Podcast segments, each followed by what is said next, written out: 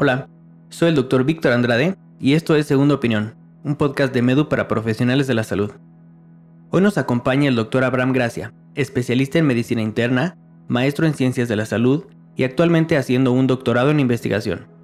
El día de hoy hablaremos sobre la investigación en medicina y cómo se modificó debido a la pandemia por COVID-19.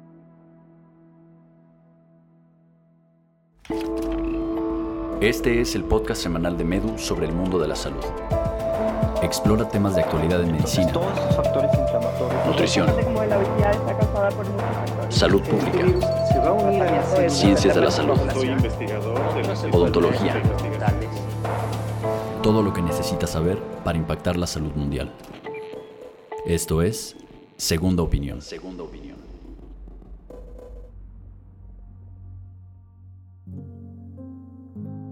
A mí me quedó muy grabado, digo, todo mundo en este ah, en Twitter, por ejemplo, todo el mundo pone sus trabajos de investigación, cómo salieron, este y todo el mundo les da mucha difusión, ¿no? Pero muchos, muy pocos hablan realmente de todo esto que cuesta y lo que cuesta eh, publicar, ¿no?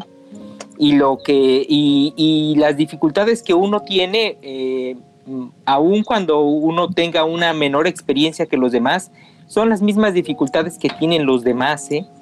Eh, a mí me quedaron muy, este, muy grabados eh, algunos comentarios que hicieron investigadores en Twitter. Un investigador norteamericano que ha hecho un libro que es muy interesante, este, que es Sending Medical Reversals, que está muy interesante porque habla de medicina basada en evidencias y cómo si no seguimos estos patrones de metodología y de análisis crítico de la investigación científica, nos vamos a seguir equivocando, ¿no? Dame a alguien que tenga 300 artículos publicados y yo te voy a enseñar a alguien que tiene 3000 rechazos. Una clave para lograr publicaciones científicas es trabajar a un ritmo constante y eficaz con diferentes colegas de trabajo, teniendo diferentes estrategias para poder lograr los objetivos del grupo. Toma muy en cuenta los comentarios de los revisores, siempre por muy duros o por muy Em, eh, críticos que sean, a veces llegan a ser algunos mala onda, la verdad, este, pero siempre son rescatables y siempre hay que este, ser, eh, hay que ser persistente. Durante la pandemia, los investigadores han encontrado una forma de aumentar su tasa de producción de artículos y descubrir colegas en diferentes partes del mundo para colaborar sin conocerse en persona gracias a las redes sociales la cantidad de información que se ha derivado de la, eh, de la pandemia, de la enfermedad nueva del SARS-CoV-2, eh, ha traído un boom, como dices, eh, en la información médica disponible, ¿no? tan pronto apareció el COVID, las, los investigadores se enfocaron a eh, abordar distintos aspectos de, este problema de salud mundial y empezaron a generar muchísima información, ¿no? Y de esa, y, a la par de eso también hubo una respuesta por parte de eh, otras herramientas como eh, de difusión, ¿no? De la información.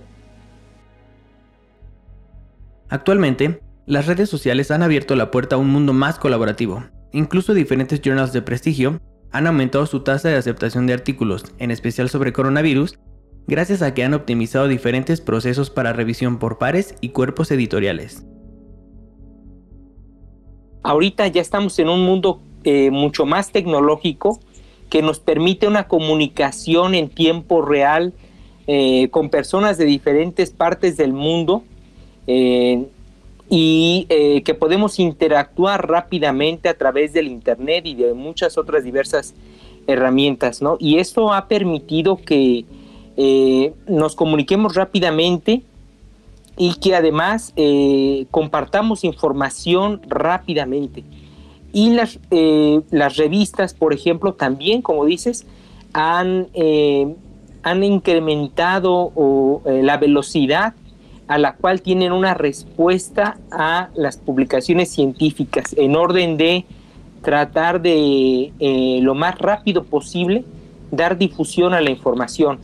más o menos el tiempo promedio desde que ingresaban una, una publicación un manuscrito hasta verlo publicado estaba alrededor de unos cuatro a seis meses.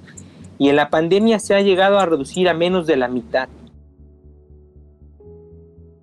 Las plataformas de artículos en preprint han aumentado la cantidad de artículos publicados en medios digitales. Sin embargo, muchos de estos no cuentan con ninguna validación externa sobre sus métodos de investigación y puede ser que al analizar sus resultados no puedan ser replicables o no sean válidos. Lo otro que ha surgido también mm, muy importante es que ahora eh, han tenido mayor impacto las plataformas de artículos preimpresos, lo que conocemos como preprints, ¿no? La crisis sanitaria por la cual estamos atravesando también ha despertado el interés de muchos investigadores por publicar sus trabajos en medios digitales o tradicionales. Esto ha favorecido que la tasa de publicación científica haya aumentado en cantidad y calidad en todo el mundo. La pandemia ha traído, eh, eh, ha despertado la inquietud de la comunidad científica y también de aquellos que no estaban involucrados previamente en la investigación científica. Eh, y también ha favorecido la integración de personas eh, a la investigación. Como lo hemos mencionado ahorita, este, el hecho de que ahora tengamos herramientas que nos permiten la comunicación de manera inmediata este, y el acceso a información en bases de datos, eh, en, en, repositorios, en este, esto ha permitido que muchas personas puedan realizar investigación eh, sin que esto quede restringido a un laboratorio o a un grupo en particular de investigadores. Para publicar en un journal de prestigio, generalmente la principal barrera de entrada es el financiamiento. Suele suceder que los investigadores absorben el gasto, pero otras veces las instituciones hacen los pagos necesarios para así fomentar la publicación científica de sus investigadores. Habitualmente, eh, y debo decirlo así, tristemente también, este, la mayoría de, los, eh, de las investigaciones terminan siendo financiadas por el mismo grupo de investigación. En algunas ocasiones eh, pueden haber apoyos financieros si obtienes alguna beca o algún patrocinio. Eh, en los cuales pueden haber apoyos financieros o a veces hay convocatorias en las cuales si tú tienes un trabajo de investigación puedes recurrir a que tengas un apoyo de financiamiento para, para la publicación. Otras opciones es buscar revistas en donde puedas publicar sin que te cueste al, al investigador realizar la publicación. Eh, lamentablemente también em, aquí eh, la mayoría de las, muchas de las revistas eh, tratan de dar esa, ese plus a las publicaciones de Open Access, pero este, a través de un pago que haga el investigador, ¿no? Y si el investigador o el grupo de investigadores no realiza el pago, entonces la publicación no es abierta.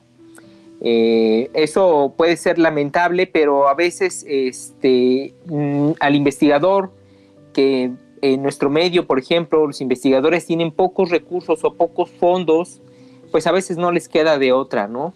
A veces hay convocatorias este, en las cuales te pueden apoyar con financiamiento o si este, tu este, trabajo de investigación está, eh, tiene alguna beca, eh, eh, puedes tener eh, como parte de la beca, a veces incluye una parte de un financiamiento también para, para la publicación del trabajo de investigación.